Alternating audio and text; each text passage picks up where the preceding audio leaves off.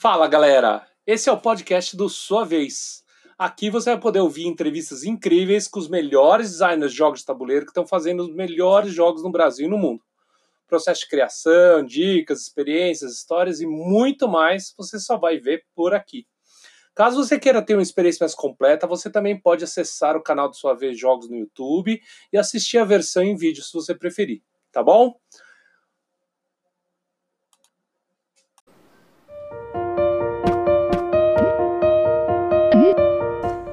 Fala galera, esse é o podcast do Sua Vez e eu tô aqui com o Fábio Tola. E esse é o segundo episódio. Se você não assistiu o primeiro episódio, vai lá porque ele vai contar uma série de peripécias que ele teve nos Estados Unidos, de ter sido game designer de jogos digitais e da relação desses jogos com os jogos analógicos, tá? Fábio Tola, vamos lá. Quando Bora. a gente parou no último, no último episódio, você estava começando a falar da sua iniciação com a Ludus. Como é que é essa história da Ludus aí? Eu acho que se você puder também contar um pouquinho da história desses primórdios, né? Eu, eu gosto de daquela imagem, né? No começo não havia nada. Tá bom, o que, que tinha nesse começo, né? Conta pra gente. Nada. Né? Não, vou falar nada porque, vamos lá, a história é mais legal e mais antiga. Apesar que cara velho gosta de contar história, né? Então, acho que eu vou contar uma história mais legal e mais antiga ainda. Você provavelmente já ouviu falar da Festa do Peão de Tabuleiro.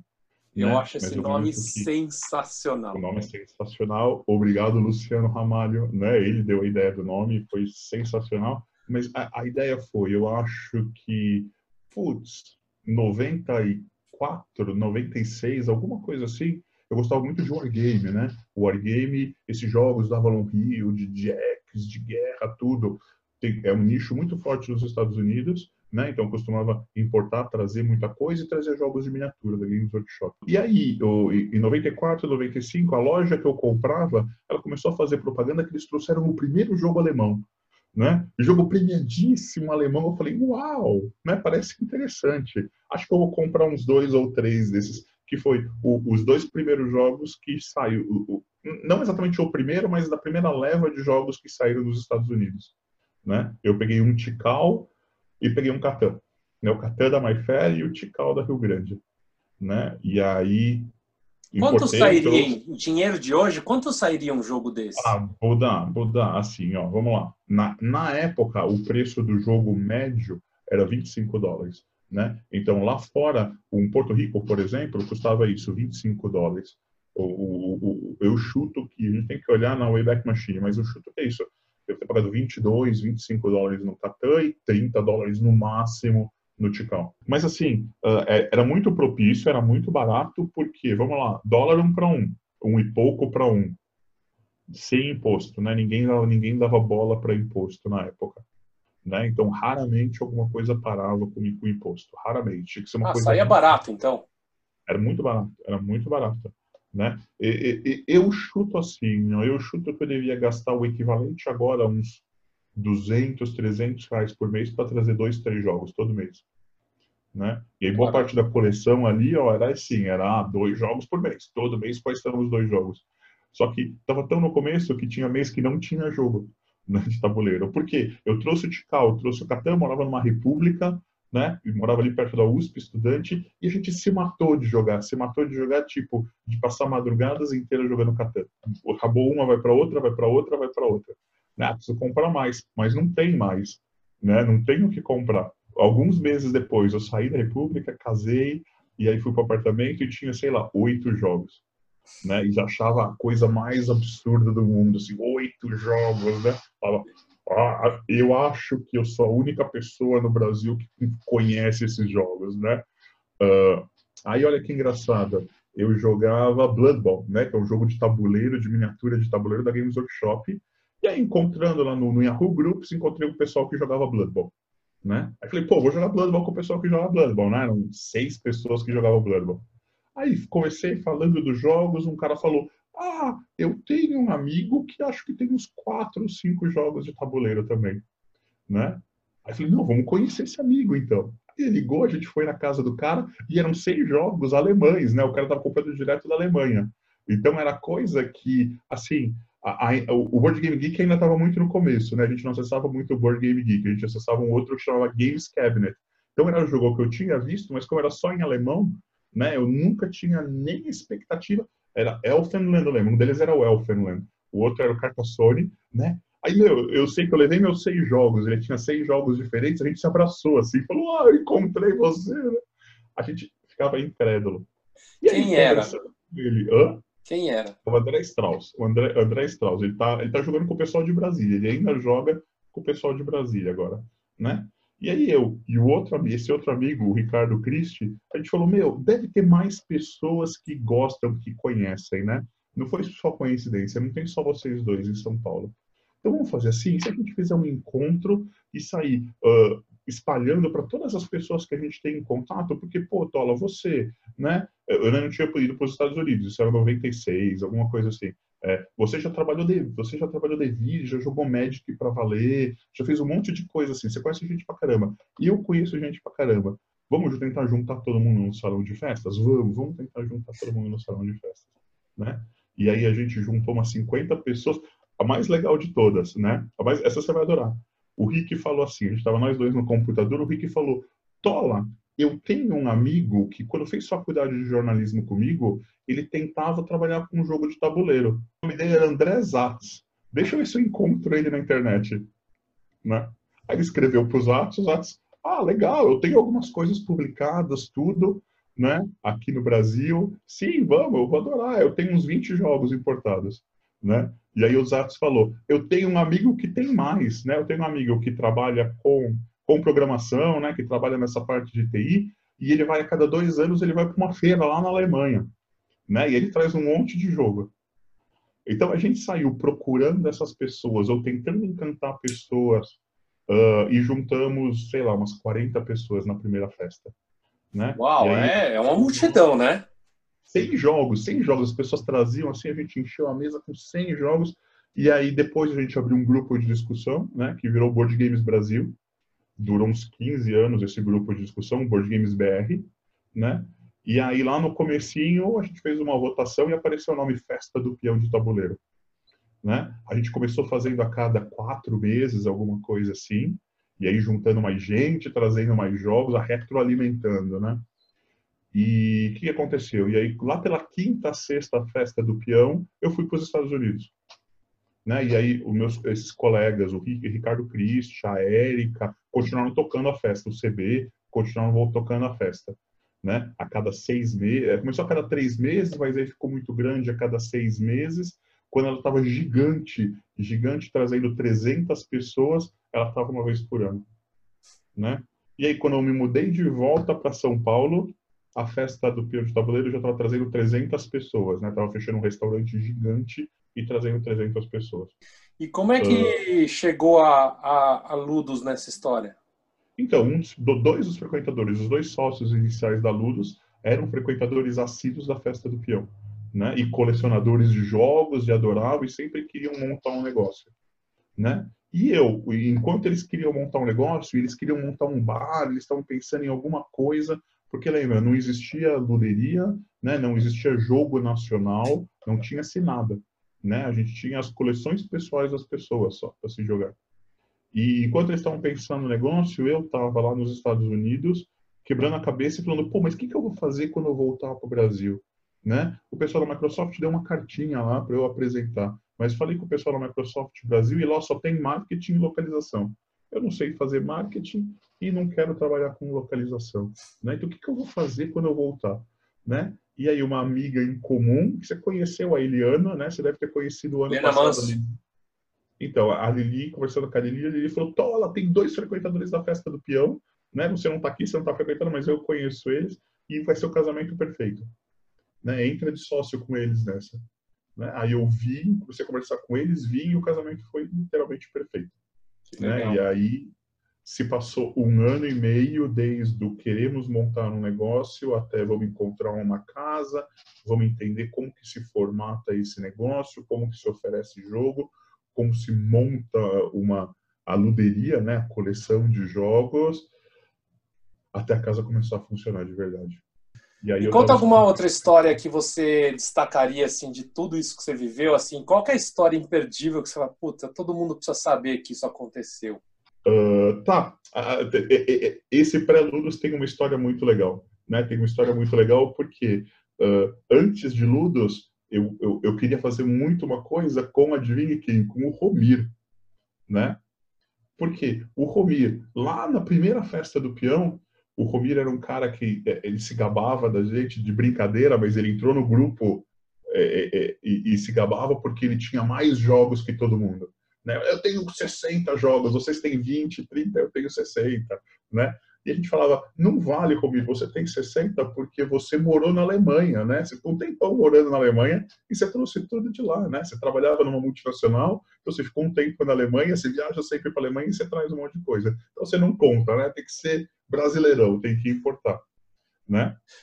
E aí o Romiro continuou em São Paulo, tudo crescendo, crescendo. E aí quando eu estava pensando em voltar, a primeira pessoa que eu contatei foi: "Ô Romiro, vamos abrir alguma coisa, né? Vamos, sei lá, vamos fazer um clube, né? Vamos colocar. Eu tenho aqui comigo uns mil jogos, né, de tabuleiro. Quando eu estava nos Estados Unidos, eu juntei muita coisa. Eu tenho uns mil jogos, Romiro. Você tem mais uma porretada aí. E se a gente coloca tudo numa casa, tem que fazer um clube, alguma coisa assim? Aí o Romiro falou: fechou. Né, eu, eu tenho dinheiro, eu banco esse começo, eu continuo trabalhando no meu emprego, você toca esse negócio e a gente abre esse clube. Né? Falei, beleza, Romir. Então eu vou pedir minhas contas. Aí pedi minhas contas, comecei o processo de voltar para o Brasil. Faltava um mês para voltar para o Brasil, o Romir me liga em pânico. O que aconteceu, Romir? Ele vai falar, cara, você não acredita. Estou transferido para a Alemanha. Eu vou ser transferido para a Alemanha nas próximas semanas. Estou de mudança para a Alemanha. Aí meu chão caiu, né? Eu falei, ferrou, mas eu já... Ah, socorro, e agora, Romir? Né? Aí chorando com a Eliana, eu falei, caralho, Eliana, olha só o que aconteceu. A Eliana, tola, por que você só me contou isso agora? Tem duas pessoas que vão ser perfeitas, que vai ser o casamento perfeito. E aí que apareceu a Ludos. Que ano né? que era isso? Dá para fazer a conta, né? A gente voltar os anos de Ludos, mais um ano de desenvolvimento da casa, tudo, né? 2006, 2005, 2006, alguma coisa assim, 2007. E sempre foi lá no Bexiga? Sempre foi lá no Bexiga, sempre ah. foi lá no mesmo lugar, né? É, foi um dos maiores desafios, acho, foi encontrar isso, né? Um bom custo-benefício de um lugar legal, né? Uh, que tivesse espaço, mas que não fosse incrivelmente caro, era uma coisa muito arriscada que a gente estava fazendo, né? Então não podia ter um aluguel muito caro e, e para a gente pegar aquela casa no Bexiga foi muito importante também, porque a gente reformou, era uma casa abandonada, né? um daqueles casarões antigos, tradicionais do Bexiga. Ele estava destruído, completamente destruído. Né? A dona morrendo de medo que as pessoas invadissem ali e virasse a, a, uma moradia clandestina, alguma coisa assim.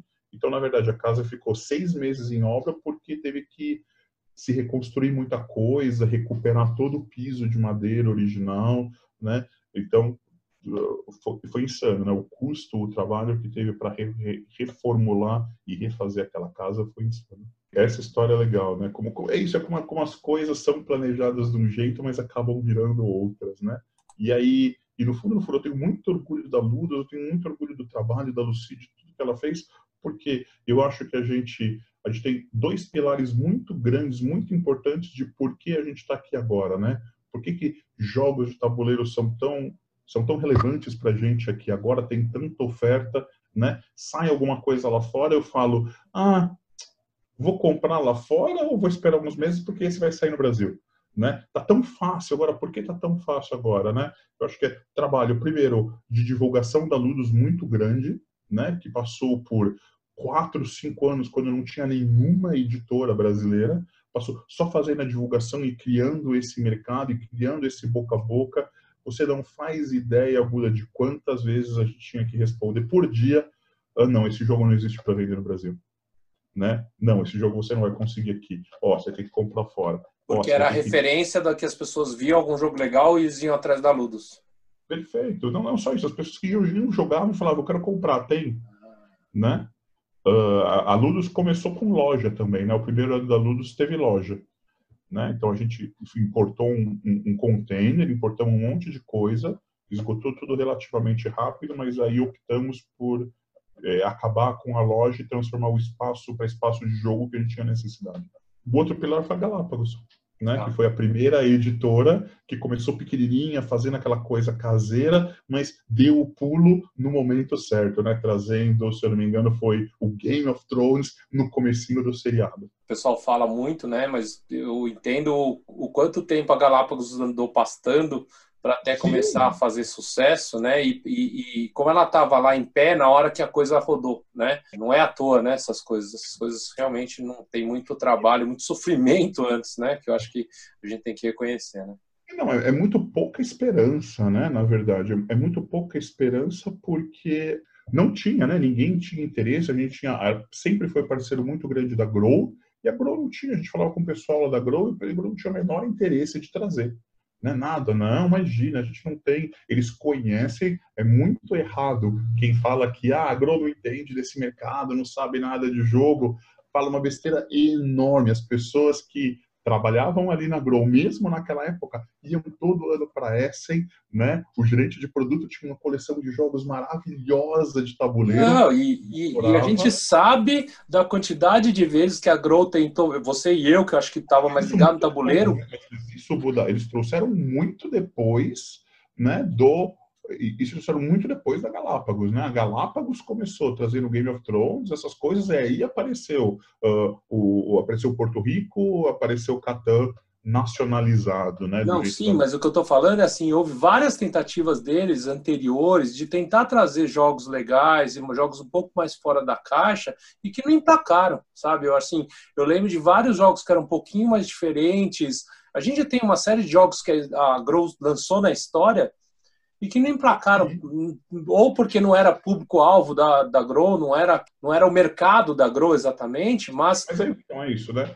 É, aí é o jogo por brinquedo, né? A compra do jogo, não pela importância do jogo, não pelo autor, mas é esse jogo de tabuleiro que a Grow vendia nessa época era muito a compra por impulso num supermercado, numa loja de brinquedo, de que porque você não sabe o que dá de presente para aquele seu sobrinho esperto. É, mas eu acho que assim, ah. por, que eu, por que, que eu tô falando isso? Porque, por exemplo, eu, um dos meus jogos preferidos quando era moleque era aquele Alerta Vermelho.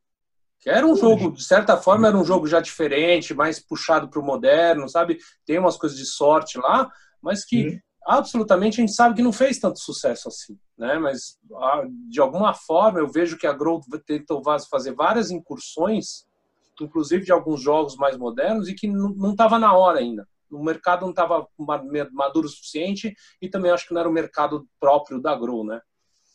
É, então, eu não sei. É, essa Grow do começo, né, que lançou esse monte de jogos e tem toda essa história deles terem, terem lançado sem a licença, né? Eles terem só copiado e lançado sem licença. Ah, não dá para saber o quanto que isso deu certo ou deu errado, quanto isso impactou, né? A gente sabe o que? A gente sabe que uh, o War foi o grande carro-chefe da Grow, né? Então a gente sabe que eles acertaram aonde? No meio de todas essas, essas coisas que não fez barulho, fez muito barulho para muito pouco, o War foi o acerto deles, né? Que fez muito barulho, muito rápido. E aí o primeiro War não, mas o segundo War 100% nacional, né? O War 2 100% nacional, assinado pelo Seabra. Uh, vendia horrores, né? Vendia horrores. E aí uh, né? E depois aproveitaram a onda, né? Mas voltando naquele no assunto, na época, né? Quatro anos com três, quatro, cinco anos de Lulus, perspectiva zero de qualquer lançamento nacional, né? De qualquer coisa nacional. Muito pouca gente fazendo muita coisa, digamos assim, amadora, né? Você deve ter lembrado, você vai lembrar, por exemplo, da Silicon com o você viu os jogos da Silicon? Do como é que chama? Do Thiago. Do, do Thiago. Thiago, sim.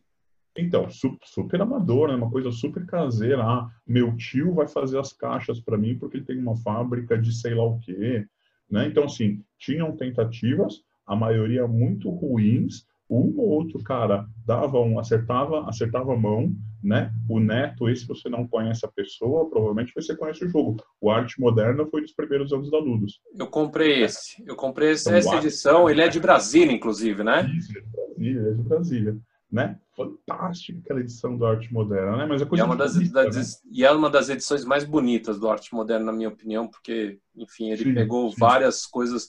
Enfim, ele fez uma remasterização naquele jogo que eu achei maravilhosa de arte, né? E, Não, não só isso, mas aí ele foi no BGG, pegou um artista muito legal que estava postando remakes no BGG, contratou ele, e ele fez o trabalho perfeito. Mas aquela coisa, né? Ele tirou o dinheiro do bolso, não era uma empresa, né? Investindo. A Galápagos foi a primeira empresa que falou, ok, conseguimos licenças boas, vamos investir pesado. Vamos ter lançamento periódico, vamos fazer um marketing de verdade, um marketing inteligente, né? Então aí uh, a coisa explodiu né? E aí realmente a coisa explodiu, né? Eu acho que a Ludus fomentou muito, a Ludus fez essa base, criou essa vontade inicial, e aí a Galápagos chegou e falou, ok, então agora a gente começa a ter produto, agora vamos expandir ainda mais esse público, né? E aí todo mundo foi na onda, né? A Grow falou, pô, por que não? Vamos aproveitar, vamos ver o que acontece, né? E aí finalmente a gente teve aquele sonho lá antigo de ver o jogo chegando na, na ReHap, né? Um Porto Rico sendo vendido na ReHap que era uma coisa que o pessoal da velha guarda é, é, era era o exemplo de algo que jamais ia acontecer, né? Que é. jamais era, era a gente era tão elitista, tão maluco que falava não, jamais vai acontecer uma como, coisa. Como você se sente hoje com isso, assim, da, da expansão do mercado toda? Porque assim eu vejo que muitas vezes tem uns é uns sentimentos misturados aí das pessoas. Tem algumas pessoas que amam porque, poxa, olha como cresceu, que coisa incrível. Eu acho que esse é o, talvez seja o sentimento predominante. Mas eu vejo que tem muita gente que também sente a perda do, da elite, sabe? A perda do status da elite. Fala, olha, eu tenho saudades do tempo que era um clubinho o Tola do passado, se eu conseguisse voltar pro Tola do passado e falar para ele, Tola do passado, oh, tá cheio de jogo de tabuleiro. A, a, coisa que mais ia desapontar o Tola, ele, o Tola do passado ia falar, e aí, tá barato? Quanto tá custando o jogo? Aí falar, ah, tá mais ou menos o preço do importado, né? Aí o Tola vai falar, como assim, 300 reais? Assim, eu agora, eu entendo de onde vem esses 300 reais e eu falo que, meu, não tem como, né? É 300 reais. Mas a gente, lá no passado, a gente imaginava que o jogo nacional além da popularidade, claro, além do acesso fácil, ele ia trazer o acesso fácil também pelo lado financeiro, né? Ele ia custar o equivalente a um jogo de prateleira do mercado, né? Sei lá, um War, uma comunidade 100, 120, cento e poucos reais, né? Para os jogos legais, para os jogos grandes.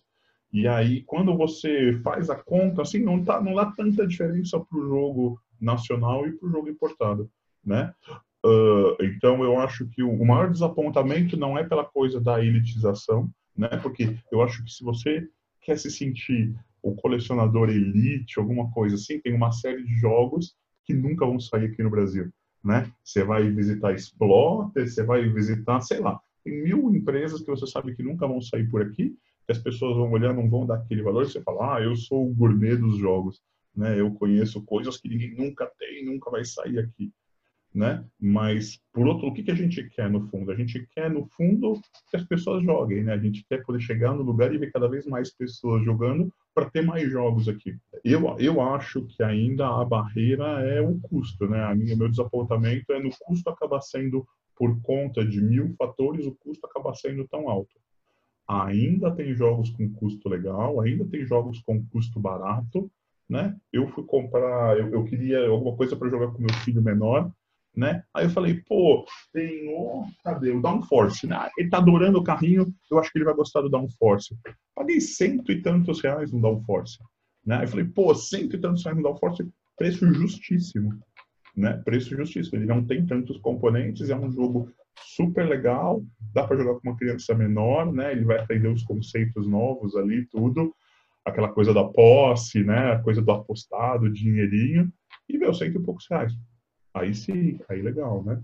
Não existe o sonho molhado melhor do que poder entrar numa Ludus e ver aquele monte de jogo, ou mais importante ainda, quando você quer comprar alguma coisa, você quer dar alguma coisa de presente para alguém, você ir numa dessas lojas aqui em São Paulo, né? Eu vou sempre na Playze, entrar na Playze e falar, uau, quanta opção de jogo, né? Eu fui na Playze hoje cedo no comprar sleeve, né? Eu estou prototipando um jogo novo aqui, eu precisava de sleeve né? não quis ir no escritório, falei, não, os escritórios estão uma bagunça, eu vou pegar uns livros novos, né? Aí fui lá e coçar a mão e olhar aquela prateleira gigantesca e falar, pô, leva alguma coisa para casa, né? Chora um desconto e leva alguma coisa, tem tanto acesso, tem tanta coisa. Não, não preciso de mais jogo, chega.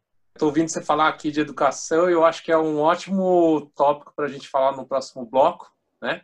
Próximo esse, bloco, então, educação. É, Meu Deus, educação. Esse é o bloco de hoje. A gente estava aqui com o Fábio Tola.